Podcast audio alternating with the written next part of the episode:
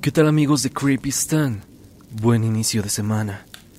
Hoy me gustaría que siendo ya un poco tarde y que esperando que ya estén en casa cómodos y refugiados de las lluvias que aquejan a la CDMX, escuchan este relato con atención. Una historia de verdad inquietante que converge a un antiguo soldado de la Sedena.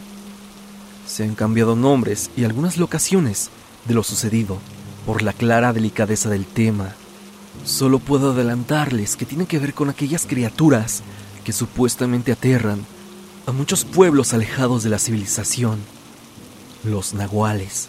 La historia de este soldado es de verdad inquietante y te dejará sorprendido. Es así que ponte cómodo. De preferencia usa audífonos y sin más, pasemos con el relato del día de hoy. Baena nos cuenta su historia Stan, te quiero compartir una experiencia muy personal de cuando fui soldado de la Sedena. Bueno, te tengo que explicar que en el mundo militar, a este tipo de experiencias paranormales las conocemos como chiludas. Y aclarando que este tipo de situaciones no salen a la luz y mucho menos a la opinión pública. Y esta es la historia. Era el 28 de noviembre del año 2012 yo en ese entonces era el soldado Baena, adscrito al 20 Batallón de Infantería de Tuxtla Gutiérrez, Chiapas. Ese día lo recuerdo muy bien. Estábamos en nuestras labores diarias hasta que nos notificaron que tendríamos que salir en una de las tantas operaciones de búsqueda y destrucción de nervantes, plantíos y laboratorios de esas organizaciones que muy bien puedes imaginarte. Por orden del oficial en mando, se ordenó a todo el personal estar encuartelado tres días antes para evitar tener faltistas y así preparar todo para la misión. Una noche antes del viaje, platicaba con todos mis camaradas de nuestra unidad de cosas ajenas a nuestro trabajo. Muchos comentaban que el lugar a donde íbamos sería el poblado de Duxlas, en Veracruz. Es todo lo que sabían. Y yo, pues, honestamente, sí me daba un poco de temor y nervios hasta que se notificó que el lugar a donde iríamos era la selva lacandona. 2 de diciembre. Todo pasó como de costumbre. Levanté pase de lista y abordamos los vehículos y partimos. Y aquí empieza todo lo que creía que no era verdad. Llegamos a la comunidad Príncipe de... y noté que en todas las puertas de las casas tenían pintada una cruz. Era una cruz blanca. Yo en lo personal creí que habían celebrado algo en especial, alguna fiesta patronal o algo parecido. Llegamos a una tienda a comprar provisiones para la misión. Entonces unos niños se nos acercaron y nos hicieron plática, a lo que yo pregunté qué habían celebrado. ¿Celebrar qué? dijo uno de los niños. Entonces, ¿por qué las cruces? Él nos respondió lo siguiente. Miren, señores soldados, esas cruces blancas que se ven pintadas en los zaguanes y en las puertas de las casas son para protegernos de los nahuales. ¿Nahuales? Pregunté. Sí, señor. Son criaturas muy terroríficas que han azotado a nuestra comunidad. Nos han hecho una infinidad de maldades como robar pertenencias, ganado y niños recién nacidos, y también atacar a la gente les hemos hecho frente y por puro milagro pudieron acabar con dos, pero tenemos el presentimiento de que todavía existen más, porque desde que mataron a esos dos nahuales, los ataques hacia la comunidad han sido mucho más fuertes de lo normal, tanto de herir de gravedad a quienes han sido sus víctimas. Muchos dicen que se esconden en la selva, pero ya nadie va para allá. Solo la mayoría va acompañado por miedo de recibir un ataque masivo por parte de estos seres. Yo, para ser honesto, no creía nada de lo que decía. Pensaba que contaban esas historias para infundir miedo, para evitar entrar a la selva porque estaba seguro que allí ocultaban algo para nada legal, como plantíos o laboratorios. Analizando la información me pregunté por qué nos contarían eso y más proviniendo de niños. Yo simplemente pensé, esos niños tienen mucha imaginación. Esto hasta que un señor que escuchó la plática se nos acercó y dijo que todo lo que habían dicho los niños era verdad, e incluso nos compartió una vivencia con esos nahuales. Resulta que un día se adentró a la selva a recoger leña en la tarde y dice que unos perros grandes, tipo humanoides, muy negros, lo atacaron con una fuerza inhumana hasta dejarlo casi inconsciente. La familia al notar que no llegaba, lo fueron a buscar y lo encontraron tirado y relatando con mucho miedo lo sucedido. El hombre, a mis compañeros y a mí, nos mostró sus brazos, los cuales estaban totalmente arañados, como prueba de aquel día. Solo nos dijo que tuviéramos cuidado. Después del pueblo, el viaje lo teníamos que continuar a pie.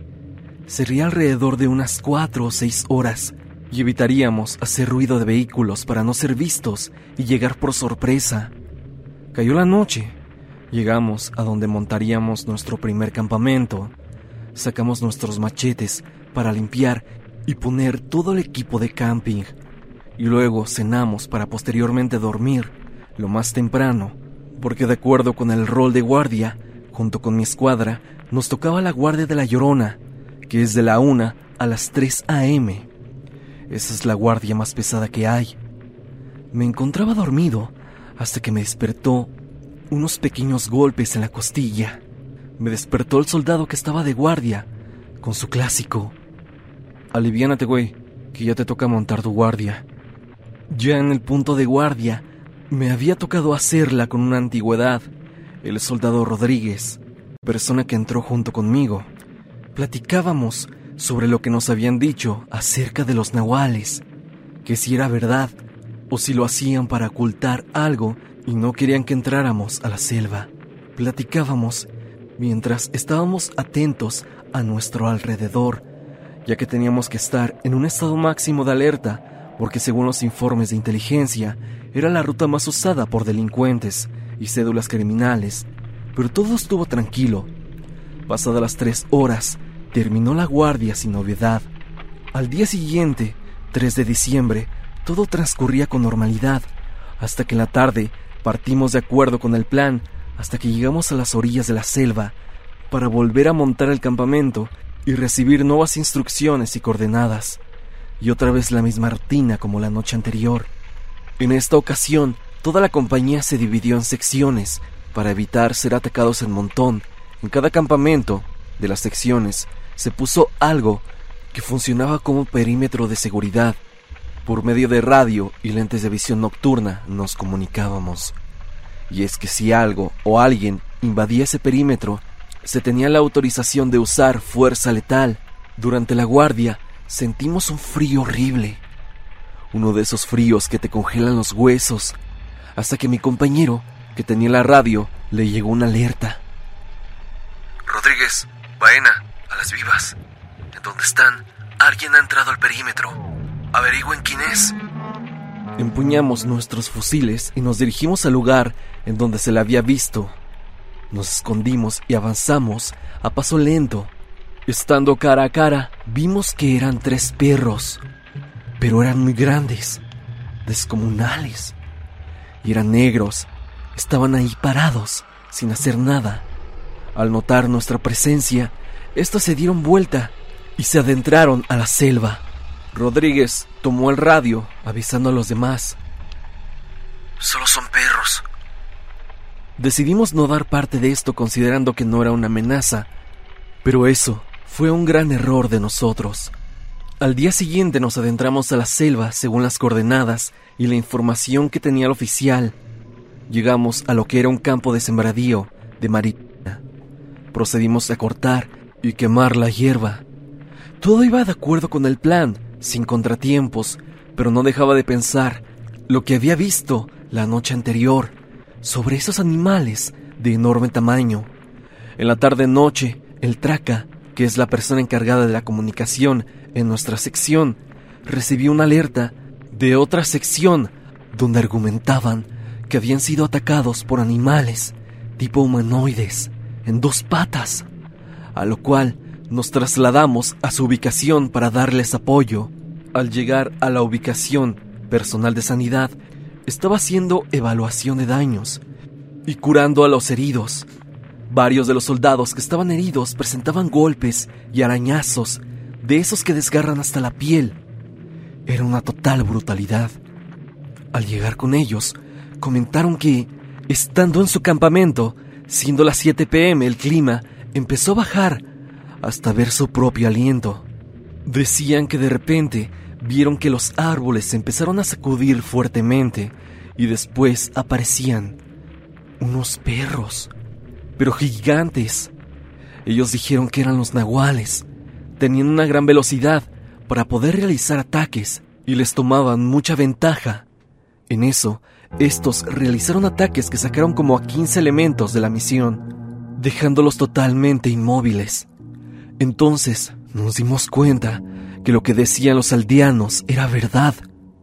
Horas más tarde llegaría un helicóptero para sacar a los heridos del ataque esa misma tarde el Traca recibió instrucciones para que el oficial entrara a una reunión telefónica urgente y en tono serio nos pidió reunirnos según el último reporte que había recibido que había localizado a un líder de cierto grupo de la delincuencia y las indicaciones eran claras, ir por el enemigo. Evitamos usar las veredas y caminos para no ser descubiertos y rodearlos y caerles por sorpresa. Así fue eran pasando las 12 de la noche y con ayuda de los lentes de visión nocturna vimos a una multitud, pero todos parecía que estaban durmiendo, descansando, así que era el momento de actuar y aprovechar que estaban indefensos. Al llegar, la escena era aterradora. Todos estaban muertos y presentaban las mismas características como el ataque a nuestra otra sección que había sido lastimada. Estas personas tenían todos golpes, y arañazos alrededor del cuerpo y algunos desfigurados del rostro. Lo más raro es que ninguno presentaba impactos de bala, a pesar de que en la escena de los hechos se encontraban fusiles de alto poder y no había cartuchos percutidos. De inmediato el Traca informó la situación a los puestos de mando.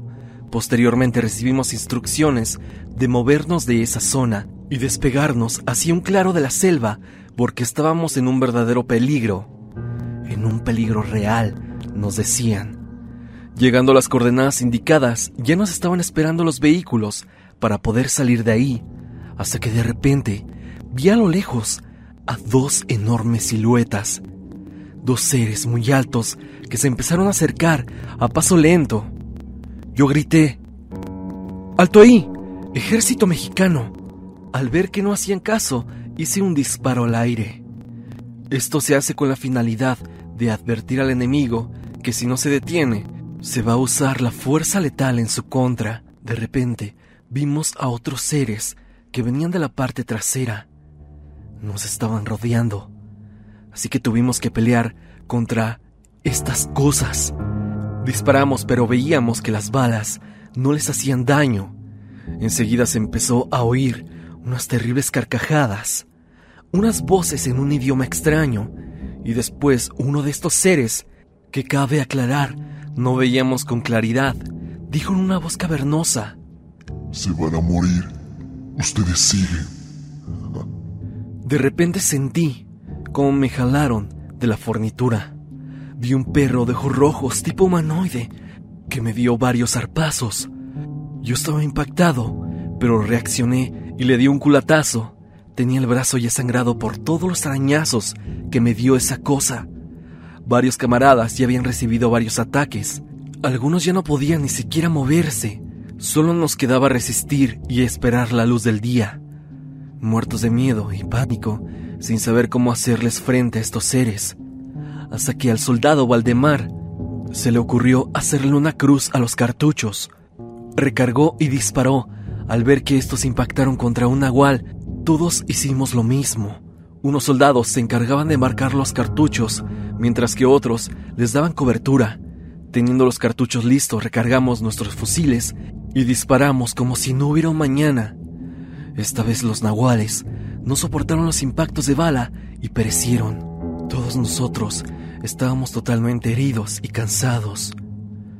Ya casi amaneciendo, nuevamente hicimos un recorrido para hacer junto con el personal de sanidad una evaluación de los daños.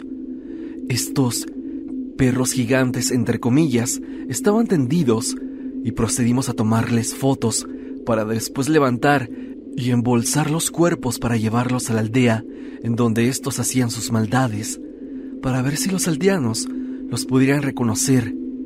Abordamos los vehículos y salimos de ese lugar casi huyendo. Llegamos a la aldea, se hizo una junta con los líderes para contarles lo sucedido. Al enseñarle los cuerpos, estos ya no eran perros, sino eran de personas normales. Pero les mostramos las fotos y varios los identificaron. Los aldeanos decidieron encargarse del asunto y optaron por incinerar los restos de los nahuales, porque según ellos no merecían ser sepultados en Tierra Santa, es decir, en un panteón. Al llegar al batallón, estos sucesos se reportaron en un documento que se llama Bitácora de Operaciones. Nuestro capitán, al ver reporte y las fotos, comentó que, que ya van muchas veces que ocurren cosas así. Este tipo de casos nunca salen a la opinión pública, se clasifican en el ejército como algo confidencial y se encuentran dentro de los archivos de la Sedena. Años después, un contacto local de esa comunidad comenta que desde que acabamos con esos nahuales, todo volvió a ser como antes, pero muchos tienen de verdad presente esa época de terror que vivieron en aquel entonces cuando los nahuales atacaban a esa comunidad. Y bueno, mi querido Stan, te comparto esta vivencia. Sé que vendrá muy bien en tu canal y se te aprecia mucho aquí en Morelos. Soy seguidor desde el 2020 y espero te sirva esta experiencia. Hasta aquí la historia del día de hoy. Sin temor a equivocarme, creo que esta ha sido una de las historias más aterradoras jamás contadas en Creepy Stan. Muchos ya me habían pedido hablar de historias de militares, y ahora me doy cuenta por qué es que me lo pedían. Si tú eres soldado, o conoces a alguien que haya estado en el ejército y tenga una historia igualmente aterradora y sorprendente, no lo dudes y házmela llegar a mi correo evidencia.tristan.gmail.com o bien únete al grupo de Facebook y comparte tu experiencia con la comunidad. Si no has escuchado la anterior historia del canal, llamada El exorcismo del mercado de Sonora, te dejo el link en el comentario fijado para que te sigas aterrando en esta fría noche. Sin más que decir, no te olvides de que yo soy Stan y te deseo dulces pesadillas.